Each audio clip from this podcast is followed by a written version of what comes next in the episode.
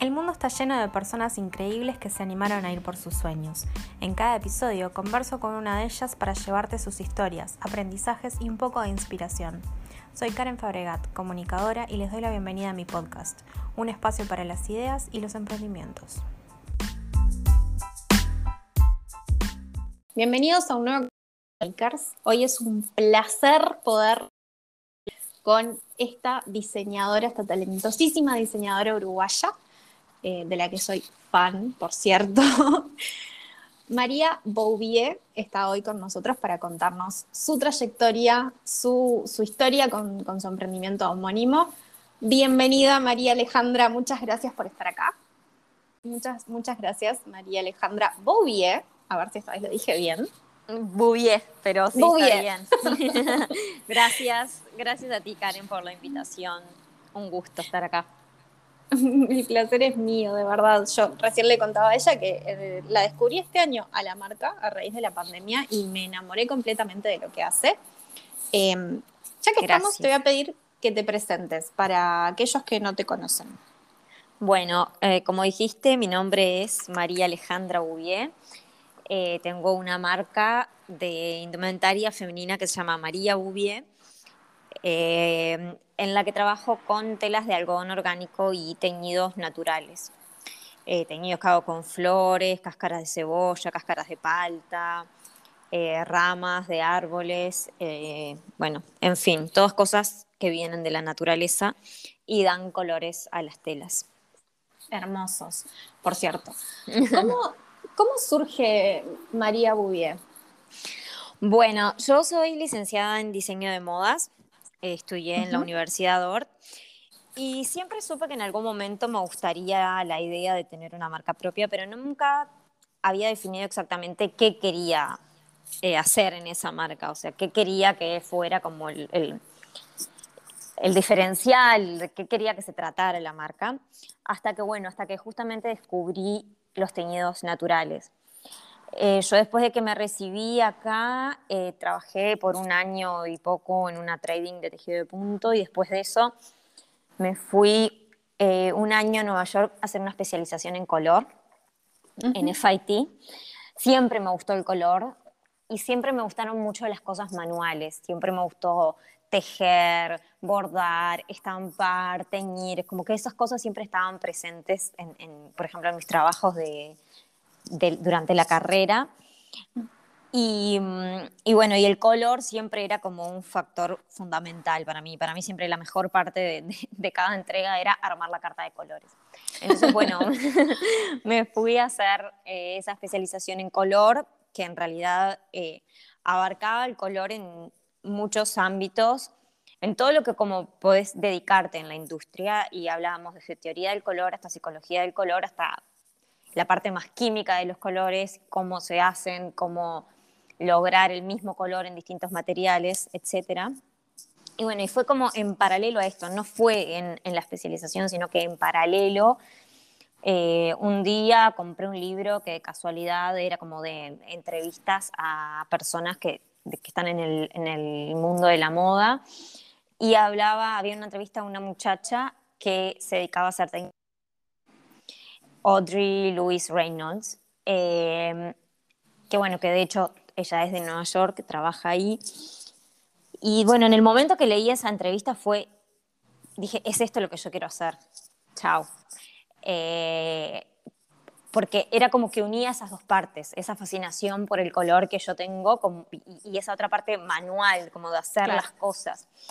Este, entonces, bueno, me puse a investigar eh, posibilidades para, para estudiar eh, y empezar a aprender un poco sobre la técnica. Eh, bueno, hablé con ella, ella en su momento no me, no me, podía tomar como pasante, pero sí me recomendó un lugar que se llama The Textile Art Center, que enseñan todo cosas relacionadas a arte textil. Y bueno, y me anoté a todos los cursos que habían relacionados a, ¿A teñidos naturales. Estampas con teñidos naturales, bundle dye, teñidos naturales uno a uno. Eh, Sumergirse en el mundo del tejido natural de completo. Sí, sí, sí, sí. Este, y bueno, y ahí empecé y efectivamente me encantó, o sea, lo que sospechaba que me iba a encantar me encantó. Y en uno de esos cursos, eh, la profesora, que fue Cara María Piazza, eh, me tomó como pasante. Le comenté que me encantaba y que estaba justamente como metiéndome de lleno en eso y, me dijo si quería hacer eh, una pasantía con ella. Y le dije, sí, obvio y empecé eh, a ir al estudio de, de, ella donde hacía los teñidos y a ayudarla. Qué increíble la sincronía, ¿no? Porque te fuiste a hacer una especialización a otro país, en ese país encontraste un libro de casualidad, eh, encontraste una persona que se dedicaba a algo que te abrió a un nuevo mundo y casualmente esa persona estaba en Nueva York. Sí, sí. Y te, dijo, sí, anda acá o allá. Eh, qué, buena predisposición también de, esos líderes, eh, de esas personas que, son referentes, ¿no? Sí, total, total. Este, yo, había dado con ese lugar ya por internet buscando, pero ella me confirmó y me dijo, sí, anda ahí porque son buenos los cursos que dan. Y bueno, y ahí di con, con cara que, que fue toda una experiencia porque obviamente es distinto el trabajo como real en el taller de teñido cuando estás haciendo como más producción que el curso, ¿no? Porque en, el la teoría y la práctica. Exacto, en el curso, si bien obviamente estaba la parte de la práctica, pero es como, es como un poco teoría en el sentido de que estás con un profesor que te está ayudando todo el tiempo, son swatches de telas chiquitos, no es lo mismo cuando agarrás tres metros de tela para teñir, obviamente. Claro. Eh, los errores, las cosas que pasan mal, porque los teñidos naturales son mucho de experimentación y son muy variables. Eh, vos cambiás, eh, te cambia el pH del agua y el color es que, te va, que te va a dar ese, ese mismo tinte es diferente. Este, entonces, bueno, nada, eso como que me, me siguió metiendo en el mundo y bueno, cuando yo volví a Uruguay con la idea de de poner la marca, de hacer la marca, eso fue en el 2015 que volví. Em, me monté eh, un taller de teñido en, un galpón que, hay, que hay al lado de la casa de mis padres, que era un, un taller, un galpón que, que, había sido como los comienzos de la empresa familiar. Eh, que en ese momento estaba bastante desocupado, entonces, bueno, me pude agarrar ahí un espacio para, para que que fuera mi taller y hacer todos los experimentos, digamos. Este, pero ta, cuando yo volví, en ese momento necesitaba ponerme a trabajar porque había este, estado un año fuera y, y, bueno, ta, necesitaba... Y eso lleva un montón de gastos, o sea, claro. estar viviendo, haciendo encima cursos, viviendo en otro país, que Nueva York es una de las ciudades más caras del mundo, por cierto. Claro. Sí, sí, entonces bueno, cuando volví también tenía la necesidad de, ponerme a trabajar y fue, empecé a trabajar este, y como que intenté ir haciéndolo de la marca en paralelo, pero la realidad es que fue bastante imposible, entonces como que la marca siempre iba quedando relegada en un segundo plano por, por la vorágine del día a día del trabajo que, que me llevaba mucho tiempo. Y, ¿Estabas trabajando en diseño? estaba, trabajando, estaba trabajando en una trading, sí.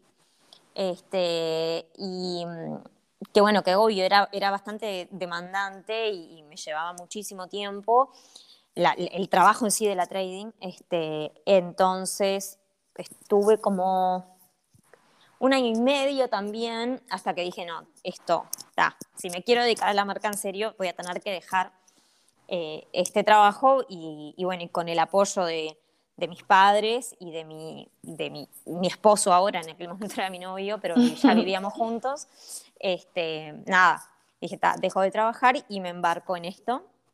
Este, y bueno, ni que hablar que fue, que es toda una experiencia y, y una aventura, literalmente. Me imagino. En aquel momento, aparte, eh, todo lo que hoy en día lo vemos como más natural o que hay más campo, digamos, que la gente está más acostumbrada a escuchar algodón orgánico, teñidos naturales, o que hay un mercado que lo busca más, estamos hablando 2015, 2016, no estaba tan allanado el campo. No, no, ni que hablar, sí, era, o sea, acá no se escuchaba mucho de, hablar de, eh, de eso. este, era todo bastante nuevo, tal cual que hoy en día ya estamos como mucho más acostumbrados y ya se habla mucho más de sustentabilidad en lo que es moda, pero sí, en ese momento eh, era, era algo bastante nuevo. Yo empecé en sí con la marca en, en el 2017. A principios del 2017 empecé de lleno a trabajar con la marca, o sea, fue la trading no va más y, empecé con, este emprendimiento. ¿Cómo, fue el proceso de, eh, de cierta forma, educar al consumidor o posicionarse también en justamente algo que el mercado no estaba explorado, que la gente no tenía idea de que era un algodón orgánico o cuál es la diferencia con un algodón tradicional o cuando le hablas de tejidos de teñidos naturales. ¿Cómo fue eso? Enfrentarse a ese nuevo desafío de, explicarle al consumidor lo que haces. Eh, sí, eso, eso fue y sigue siendo para mí súper complejo. Eh, es una, María Bullet todavía es una marca muy chiquita y, y la verdad es que, que, esa parte de comunicación y que la gente entienda como el valor de lo que hay atrás eh, es complicado. Eh, nada, o sea, yo mi manera de, de, de de comunicarlo siempre fue desde, como desde el lado positivo, desde intentar que se enamoren del, del trabajo y de poder intentar mostrar lo que, todo el proceso que hay detrás, que es súper valioso, eh, para que como que se enamoren del producto y bueno, y que, y que ahí se interesen porque sobre todo al principio, cuando no se hablaba mucho, es como que mm, moda sustentable, sí, no, igual yo voy a shopping y me compro cualquier cosa en el fast fashion, tal cual. Que, que, es mucho más fácil y mm, porque a su vez es cierto, siendo una marca chica, yo estoy en locales multimarcas y también eso es como, como un poco más de difícil acceso, ¿no? No estás como en el punto que va todo el mundo, uh -huh. sino que si alguien quiere encontrar algo tuyo, tiene que ir específicamente a una tienda a buscarte. Claro. Este, entonces, bueno, mi idea siempre fue como, como educar, entre comillas, pero sí, educar al consumidor desde, desde lo lindo que tiene el producto y desde las bondades que tiene en las telas y los teñidos, no tanto como la crítica al fast fashion y a todo lo que está mal de la industria de la moda.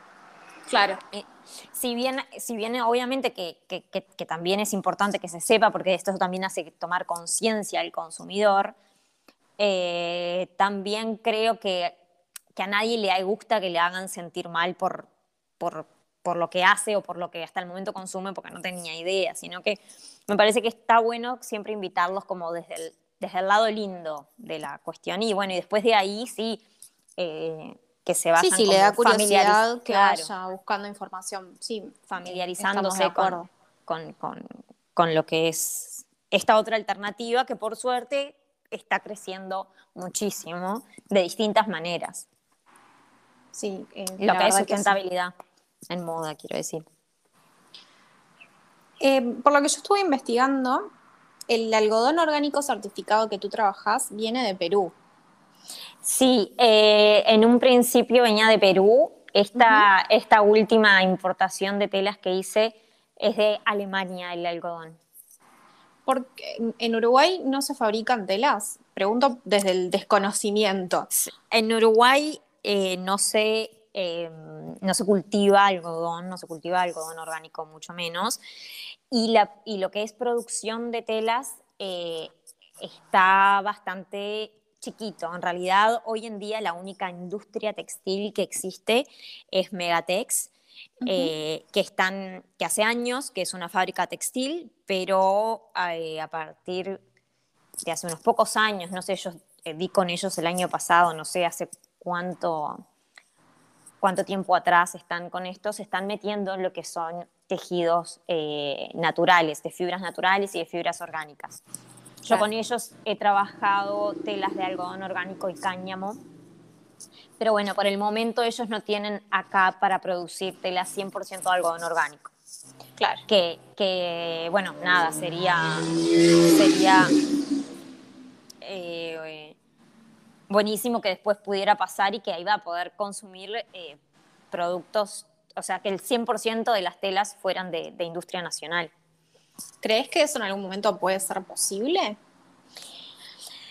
Eh, sí, sí, supongo que sí. Ya te digo, ellos están como muy metidos en el tema y, con muchas ganas de, que esto empiece a funcionar, o sea, como que la industria textil eh, vuelva a tomar fuerza, que, si bien en un momento Uruguay fue súper fuerte en ese aspecto, después, como, como en todas las industrias, China ganó el, el terreno. Exacto. Sí, sí. Entonces, bueno, como que ellos están intentando volver a posicionarse desde ese lado, desde empezar a trabajar con fibras naturales y orgánicas, y yo creo que la demanda eso, en eso acá está creciendo.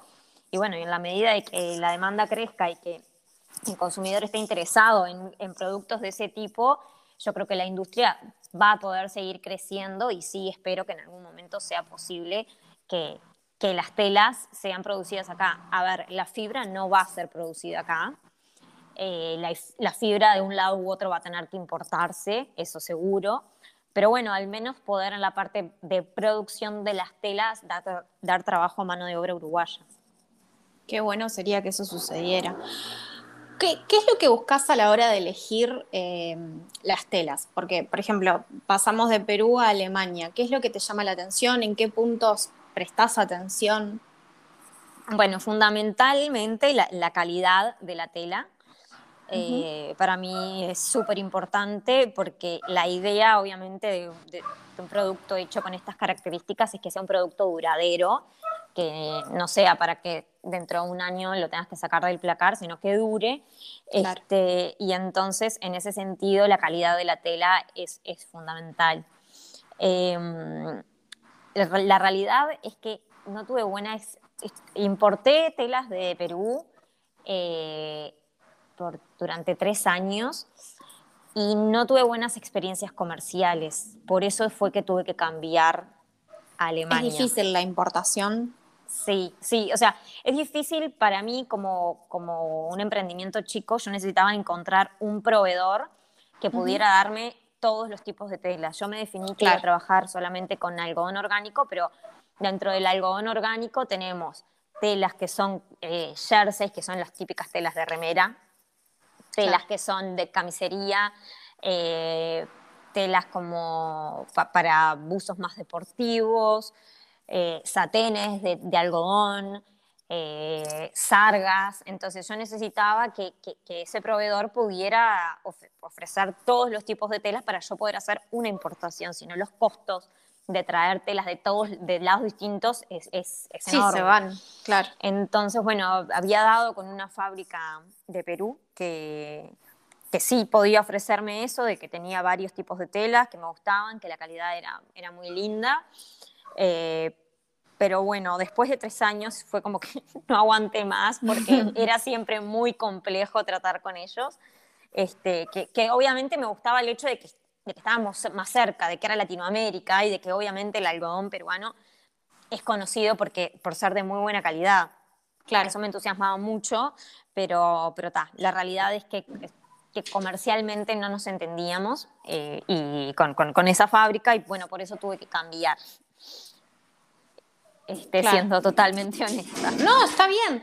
¿Qué, qué, qué aprendiste de, toda esa ese, ese, caos de la importación, porque no sos la primera emprendedora con la que hablo que, que ha tenido problemas de importación. Eh, ¿Qué le puedes decir a alguien que puede llegar a tener que importar en algún momento para su emprendimiento?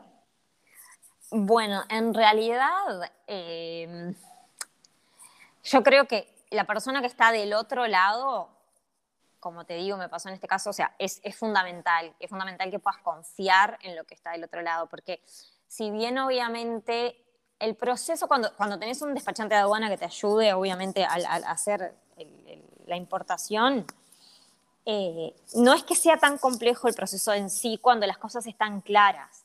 La, cuestión es cuando se empieza de adelante para atrás, de adelante para atrás, eh, eh, en ese proceso, los tiempos alargan eh, y, claro, no, te sirve, este, como vos necesitas las telas para ya, y, entre tanta ida y vuelta y costo y sobrecosto y al final me olvidé de decirte que tenía este otro costo y te tengo que cobrar esto otro y no sé qué, es como... Ay, por favor.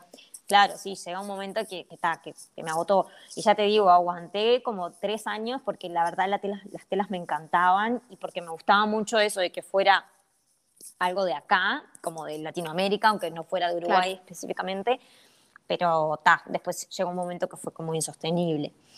Este, sí, ta, o sea, que tener a alguien que, que, te pueda dar asesorar, una mano Claro, sí, alguien que te pueda asesorar desde acá, o sea, tu despachante de aduana desde acá, y también, o sea, ver enseguida como el, el, el trato que tenés con la otra persona del otro lado, o sea, con el proveedor, digamos porque la verdad es que a mí desde el principio hubieron cosas que me sonaron raras, este, y bueno, como por ese afán de, bueno, no, pero es la fábrica que conseguí que me puede dar todo, o sea, como por esa necesidad de, de, que fuera una fábrica con todos los tipos de telas, terminé eh, trabajando con ellos, que bueno, que no, no fue terminado, no, no terminó siendo la mejor experiencia, pero está.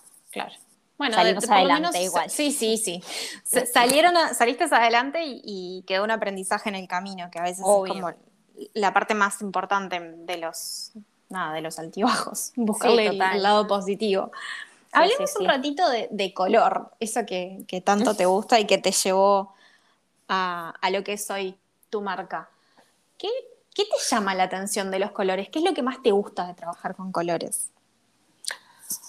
No sé, o sea, para mí los colores eh, generan como muchas emociones y siento que eso siempre está muy representado en, los colores, aunque sea como a nivel totalmente subconsciente. Eh, no sé, yo siempre me vi atraída por, por el color en general. Este, y, creo que va por ese lado, porque es como, como que de una forma u otra nos lleva a una determinada emoción. Este, mm, sí, tal cual. Yo eh, miraba, por ejemplo, una de las, creo que es la última colección que está disponible en la web y me, llenaba de alegría mirar eso. Eran los, violetas, los amarillos, los rosados.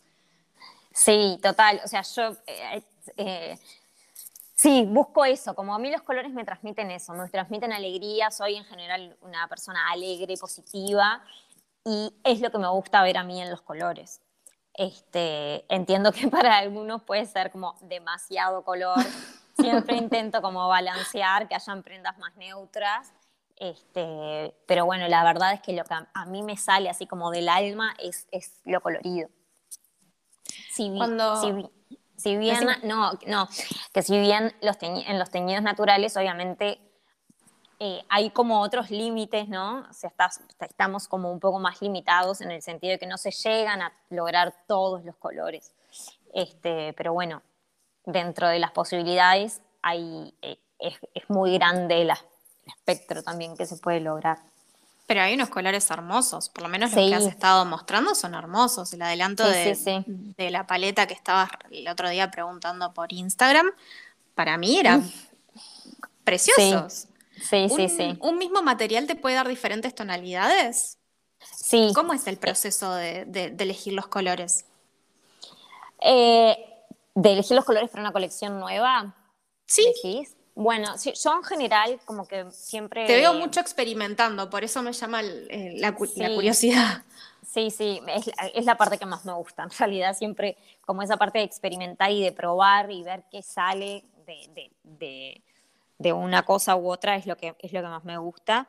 en general, cuando voy a empezar a diseñar como una nueva colección, tomo una imagen que por algo me, me, llama la atención, que en general es el colorido de lo que me llama la atención.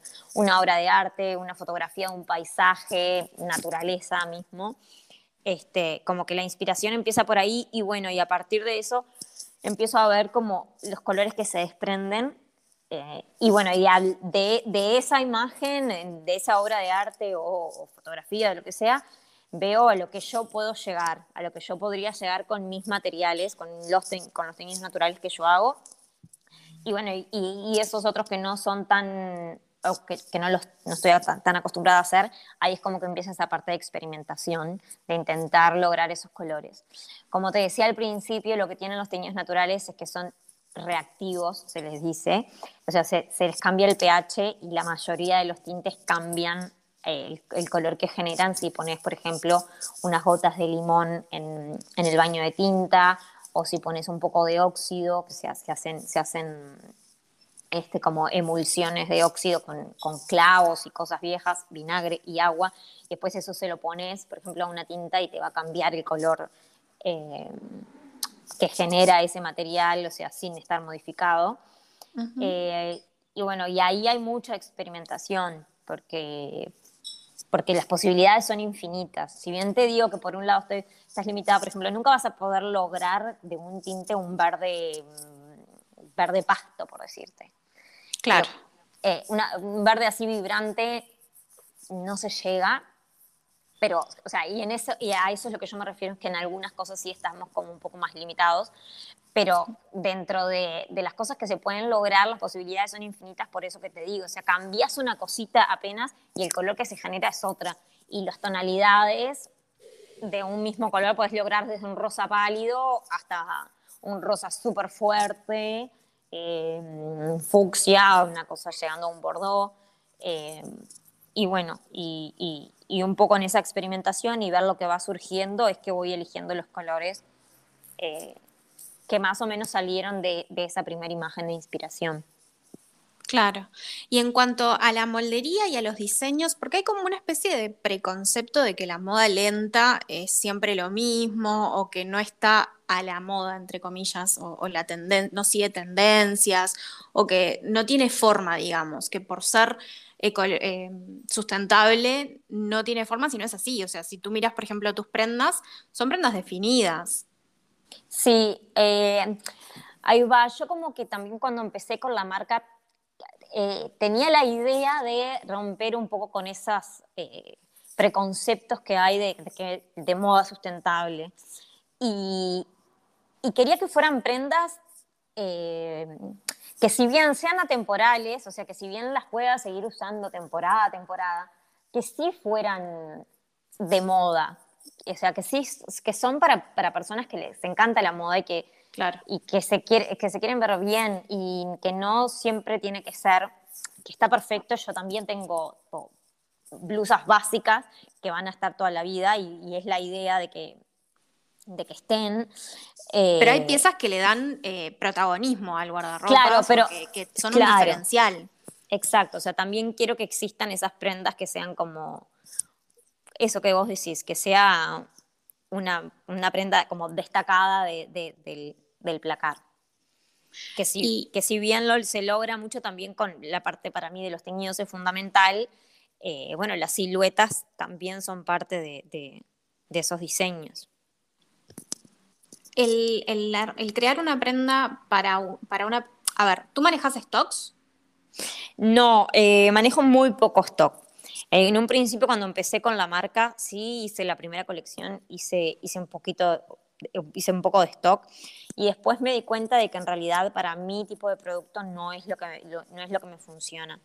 Claro. Eh, yo trabajo más que nada como a pedido.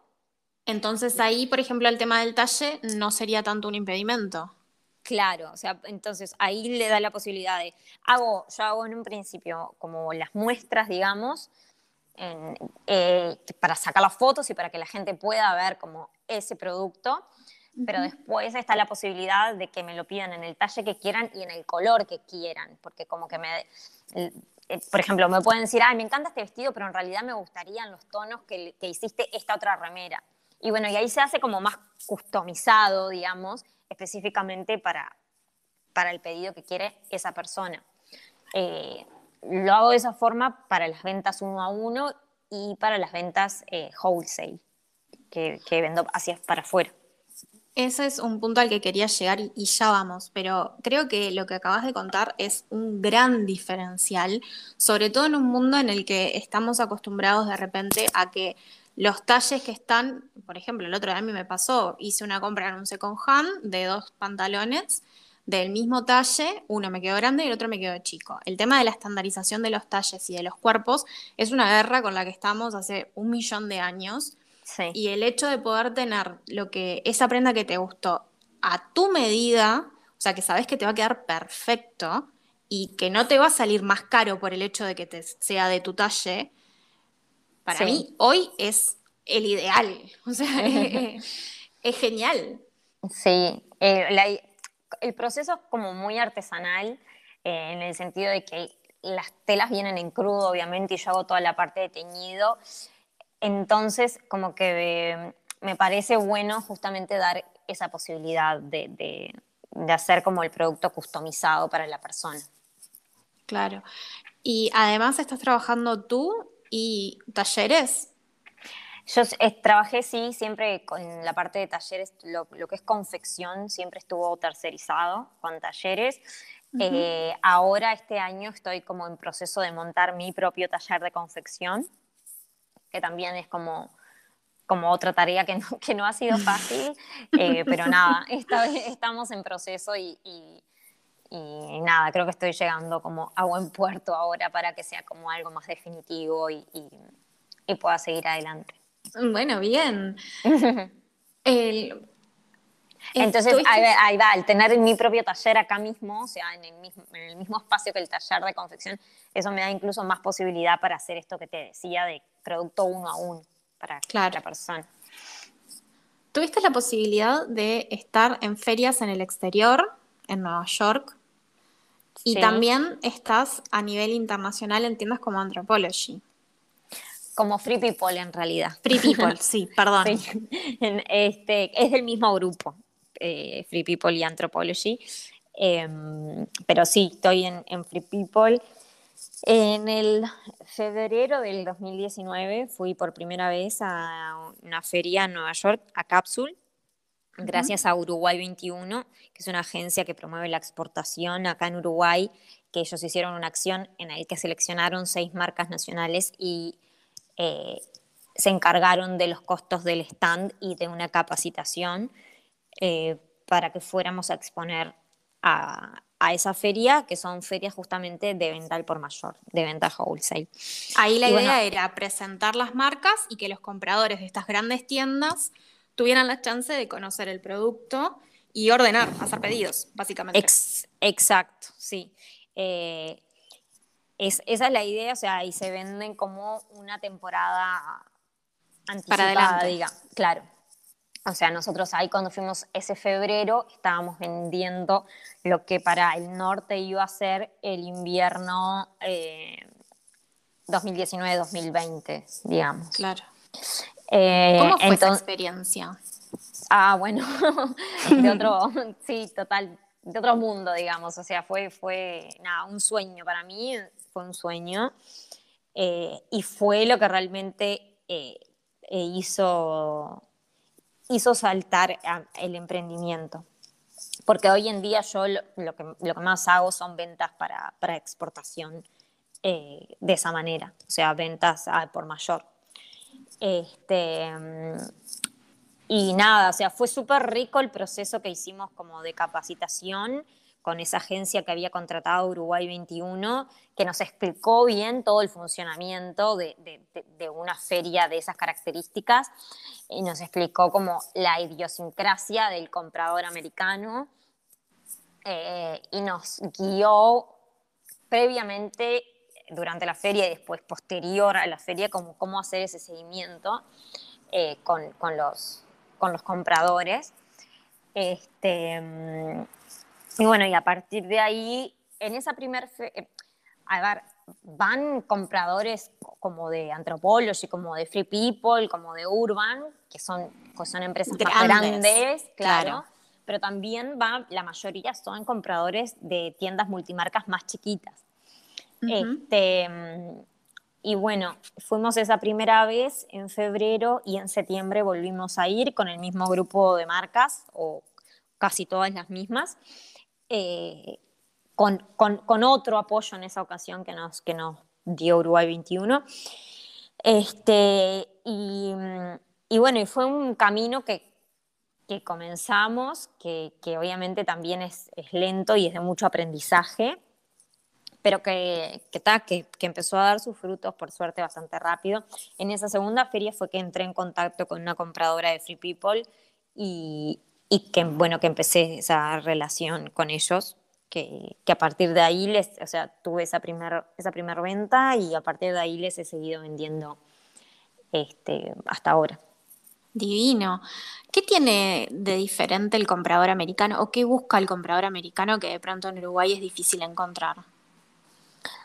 Eh, no, yo creo que en Uruguay, o sea, como marcas de diseño uruguaya, estamos muy bien posicionadas eh, eh, en lo que es a nivel de diseño y de calidad. Este, en ese sentido creo que estamos bien. Lo que sí, por ejemplo, en mi caso, que era como eso que hablábamos soy tipo una marca de moda sustentable, allá ya se escuchaba más o ya había más interés por marcas de este tipo. Si bien las que, las que fuimos en esa primera vez no éramos todas sustentables, ni mucho menos, y a todas nos fue bien, pero te quiero decir, en mi caso también me ayudaba un poco eso, de que ahí sí ya había más, más interés este, por este tipo de productos.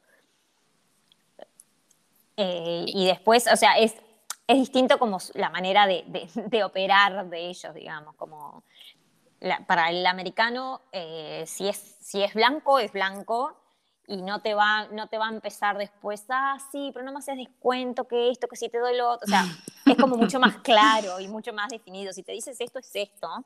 Claro. Eh, y también, no sé, o sea, eh, por ejemplo, ellas nos explicaban como después en, lo que era como el seguimiento de ese primer contacto en la feria, que, teníamos que seguir insistiendo, seguir insistiendo, porque una que ellos no lo ven como algo negativo, que había veces que, claro, yo, decía, ay, no les voy a seguir escribiendo, qué, horrible, qué, vergüenza, no voy a seguir insistiendo, si no me contestaron, no me contestaron, ya está. Ellas te decían, no, no, seguí la, la, de la agencia que nos hizo la capacitación.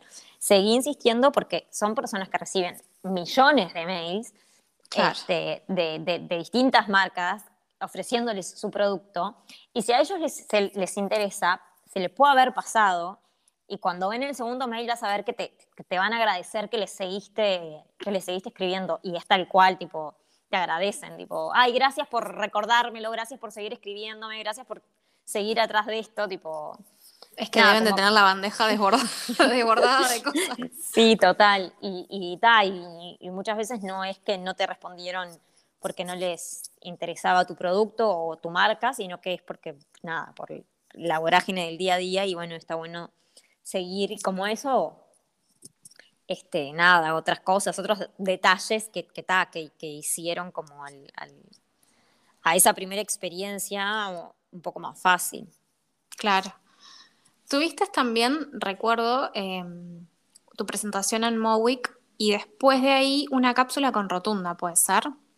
Eh, sí, la, primera presentación de en Mowick fue cuando, cuando yo recién había lanzado la marca, que fue este, por un concurso que en ese momento hacían, hacía la CDU y Mowick. Eh, que, que tuve la posibilidad de, mostrar esa primera colección en, en Mowick. En ese mismo momento, en esa misma Mowick, Rotunda lanzó como un concurso eh, que era para apoyar a, los diseñadores. sí, a una. Tengo un recuerdo, sí. Sí, este, a alguna marca que estuviera emprendiendo, que no hiciera más de un año que, estaba, eh, y los iban a apoyar con, eh, era un monto X de plata y un porcentaje de lo que eran las ventas de Mowick. Este, y, ta, y en realidad, bueno, yo me presenté a ese, a ese concurso, eh, gané el concurso y a partir de ahí surgió como el, interés de hacer como esa sinergia y armar la, la colección cápsula no era que necesariamente el concurso implicaba el resultado de la colección cápsula, pero bueno, fue algo que se dio después. Que se dio, claro. Sí, que estuvo buenísima también la experiencia. Eh, eso quería preguntarte, porque veníamos hablando que a través del apoyo de Uruguay 21 pudiste viajar y mostrar tu marca en el exterior y después a través de otro concurso también tuviste la chance de trabajar con una marca nacional que creo que tenía algo de mentoreo también. El... El, claro, el concurso en principio, además del, monto que te, de plata que te, que te daban para apoyar el emprendimiento, tenía eh, horas de mentoría con Kevin Hacker y ahí durante, durante esas mentorías fue que surgió la idea de hacer la cápsula. Que todo esto en realidad fue previo a el, viaje a Nueva York. Sí, yo salté un poco en el tiempo, perdón. No, no, no. en realidad lo que quería ilustrar era y, conocer tu opinión sobre qué tan importante es generar eh, lazos con, otras marcas o pedir ayuda, em, que uno lo ve como, hay eh, como que está esa parte negativa del pedir ayuda cuando en realidad no tiene por qué ser así. Uno puede acudir a los recursos que están disponibles en el Estado y en organizaciones para potenciarse. Sí, ni que hablar. Este, nada, lo que te decía, para mí la experiencia con, Rotunda estuvo buenísima, también me enseñó un montón como, como de la parte más de, del negocio, así, de la industria, que en realidad yo soy diseñadora y lo que es la parte más como empresarial eh, me cuesta mucho. Y bueno, y con, haciendo la colección con ellos, tipo, pude ver mucho de eso también y, y, y, sí, me ayudaron un montón y está buenísimo. Eh, está buenísimo cuando encontrás gente que tiene como esa predisposición del otro lado y ganas de ayudarte realmente, ¿no? Que, claro. Que, está abierto a darte consejos, darte su, su, su opinión. Su know-how. Claro, exacto. Eso está muy bueno cuando pasa. Y, y, sin dudas que hay que aprovecharlo. Lo mismo que con, con el tema de los concursos y, y, los subsidios, para mí han sido de de gran ayuda este, para lo que es el emprendimiento, para, para ir sacándolo adelante, porque nada, obviamente eh, no es fácil. no, sin duda que no, emprender ya de por sí es complejo y en Uruguay creo que es aún más complejo. Eh, sí, supongo. supongo que sí. Y también, obviamente, yo digo siempre, o sea, depende del del camino que, vaya haciendo cada uno. Hay gente que, enseguida se despega y enseguida le, le va bárbaro y hay otros que hacemos como un camino más de, hormiguita. Claro. Eh, y bueno, nada. Los frutos, hay que ser constante y perseguir los sueños. En algún momento se llega. Sí, todo, se, empieza a dar. Pero al principio, al principio siempre cuesta. Eh, a mí, al menos en mi experiencia, al principio costó. ¿Hubo algún momento que dijiste, está listo, ya está, cierro acá? Sí, muchas veces. Muchas veces durante ese primer año, primer año y, medio. ¿Y qué te motivó a seguir? Y nada, y que era, yo pensaba, y si dejo esto, ¿qué hago? Esto es lo que yo quiero hacer, esto es lo que a mí me encanta. Y nada, y seguí, seguí con, la, con eso, con la idea de que, ta, de que ya va a tomar fuerza, ya, ya va a salir adelante y, y hasta que se dio. Mirando para atrás, recorriste un montón, te, te pasó eso, de decir, está listo, no va más, y, decir, no, esto es a lo que me quiero dedicar. Y cuando miras para el futuro, ¿qué ves? ¿O qué, qué cuáles son tus, ahora tus, tus metas? Bueno, la idea obviamente es seguir con, con, con la marca e ir haciendo crecer eh, como la empresa en sí, un poco esto que te contaba de, bueno, de tener eh, el taller propio, era como un gran sueño que, hacía bastante tiempo que, lo tenía en mente y de a poco eh, lo, estoy, lo estoy consiguiendo y de poder hacer como un poco más de, equipo, ¿no? De, de, formarlo más como, como empresa propiamente dicho, eh, es lo que, como la, idea que tengo, poder tener más ayuda, más, porque hasta el momento soy yo básicamente con todo. Eso es este, algo que es, es, difícil a veces que la gente lo entienda. Hay un meme que a mí me encanta, que es, eh, te presento al que arma tu pedido y es una foto de una persona. El que responde las redes y es la misma persona. Claro. El que crea tu pedido, el que lo diseña y es todo lo mismo. Y muchas veces pasa eso, detrás de un emprendimiento hay una sola persona o de pronto eh, dos a lo sumo. Y, y es súper admirable todo el trabajo que hacen. Sí, ahí va, o sea, en, mi caso es como el meme que decís, tipo, yo soy la persona que está atrás de todo. Eh, y nada, como, te dije hoy, sí, siempre la parte de confección estuvo tercerizada. Este, si bien algunas veces me ha tocado igual producir a mí, coser yo, pero no es lo que hago eh, mayoritariamente. Lo que sí, sí hago es, eh, además del diseño, la parte de moldería y muchas veces la parte de corte de las prendas. Y bueno, y más todo lo otro, como vos decías, o sea... De la comunicación, de la comunicación. redes, crear una... Contenido, tipo, claro. que lleva un montón de tiempo pensar qué foto voy a poner, qué texto le voy a poner, qué Crear las campañas, porque cada, me imagino, ¿no? Yo no soy diseñadora, pero cada colección que pensás tiene un concepto detrás y ese concepto hay que pasarlo para que la persona lo pueda comprender o entender de qué va. Sí, sí, sí, ni que hablar. Este, y, y bueno, como la idea es un poco eso, poder ir como formando más eh, un equipo y seguir haciendo crecer esto. También sueño con tener en algún momento una línea como de decoración de hogar, que es algo que, que, que hace mucho que quiero y que, bueno, siempre por una cosa u otra termino postergando, pero ya va a salir. Y, y nada, como que seguir creciendo en este camino que, que está la marca hoy en día. Divino. Me parece que, sin duda lo vas a poder lograr. Gracias. ¿Qué aprendizaje te quedó así como grabado a fuego? ¿Qué situación te quedó como súper grabada de la que aprendiste? Mm, Seguramente eh, un montón, pero sí, me imagino que, debe haber una por sobre otra.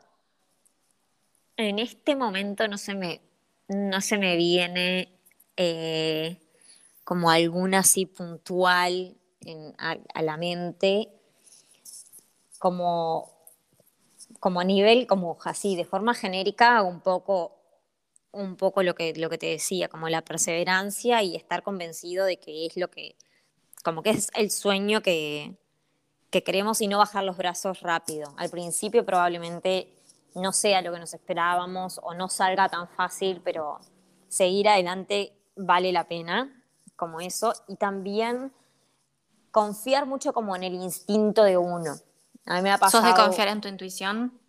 Sí, o al menos intento hacerlo, porque después siempre vienen como las vocecitas que, te, que, que, empiezan a hacer como racionalizar ese primer sentimiento. Y en varias oportunidades me ha pasado eso, que decir, yo al principio había sentido esto, ¿por qué no hice eso que sentía al principio? Entonces, bueno, como que a partir, a partir de eso, como que lo estoy intentando hacer más consciente, tipo, cuando tengo una propuesta nueva o algo nuevo para hacer, o no sé, cosas que van surgiendo, como cuando lo empiezo ya a racionalizar mucho, digo, no, pará, ¿cuál fue esa primera sensación que tuve cuando pensé en esto, cuando se me propuso esto, cuando hablamos de esto? Y bueno, y como intentar ir sobre, sobre eso que en general, al menos en, lo que es mi experiencia, eh, es lo que funciona. Sin duda. Creo que a todos nos ha pasado eso de no haber escuchado en un principio la intuición por miedo, porque por generalmente es eso. O sea, el otro día estaba mirando una película nueva de Pixar que se llama Luca y uno de los personajes le dice a otro eh, que tiene un Bruno en la cabeza y el Bruno sería como esa voz eh, que te dice que no lo vas a poder hacer, que, que vayas para otro lado, que eso no esa, esa conciencia negativa, digamos. como, y mira si pasa esto, y mira si haces esto y pasa lo otro, y mira si te estás perdiendo una oportunidad. Y, claro, y, y, eso que yo te decía, de que empezás como a intentar racionalizar toda la situación y pensás de arriba para abajo, de acá para allá, y, y, y terminas más confundido y en realidad como que la respuesta está en ese primer instante, lo que siente tu cuerpo ese primer instante. Tal cual. María, yo podría seguir hablando contigo mucho rato más, porque me encanta lo que haces, me parece que aporta muchísimo al diseño nacional. Ah, ¿sabes qué? No me di cuenta de preguntarte, voy a aprovechar ahora. Eh, ¿qué, ¿Cómo ves el, diseño hoy en día, la industria hoy en día? Ha cambiado muchísimo desde aquel 2015 a, a hoy. Sí, sí, total. Creo que cada vez hay más marcas eh, me pasa con, Instagram, ¿viste? Cuando te salen las publicidades de una marca y otra y otra y otra y, como que nunca terminás de saber la cantidad de, marcas nuevas que van surgiendo, que me parece que está bueno eh, en, como de eso, de, darle fuerza al, al, diseño, nacional. Local. No sé si te ha pasado, pero a mí me, sorprende muchas veces que entro a una marca pensando que es extranjera por la calidad de, la imagen, o sea, por el concepto, ¿no? Que transmite la imagen, y cuando entro es uruguaya y quedo, o sea, súper contenta de que haya tanto talento. Sí, total, total, me ha pasado y creo que como te...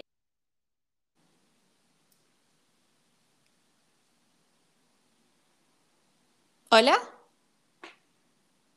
Ay, no te escucho. Hola. Hola, hola, hola. Hola. Mm. Hola.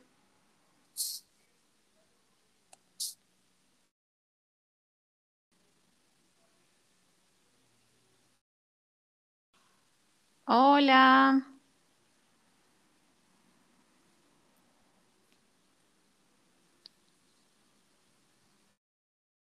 Hola. Ay.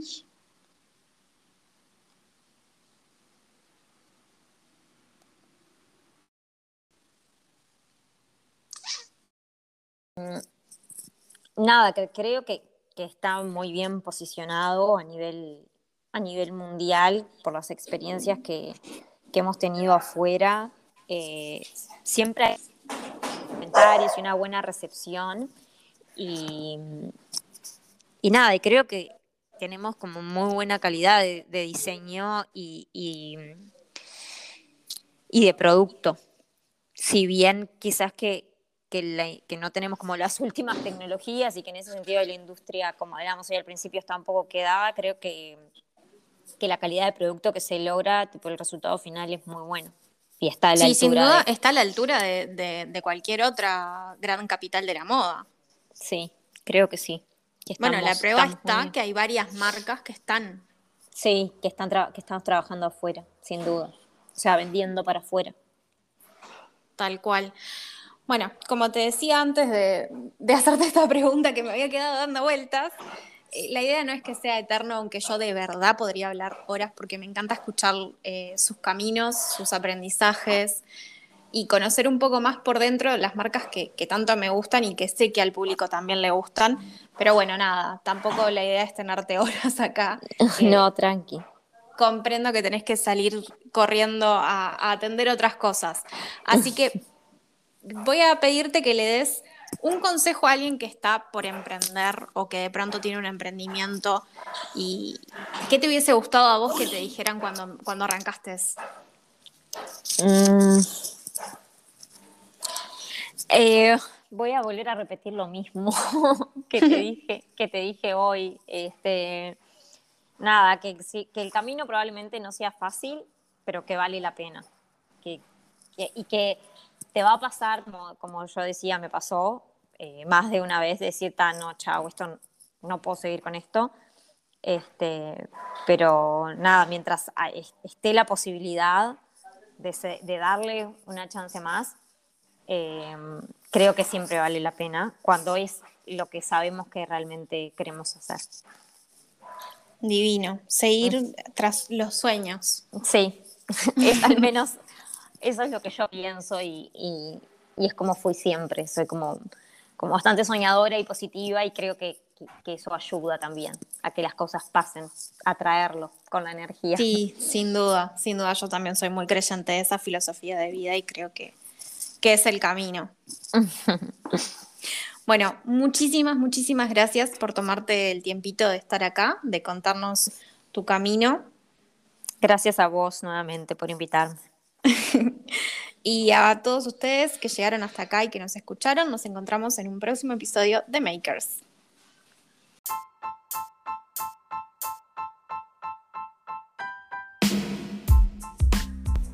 Esto fue todo por hoy, gracias por acompañarme.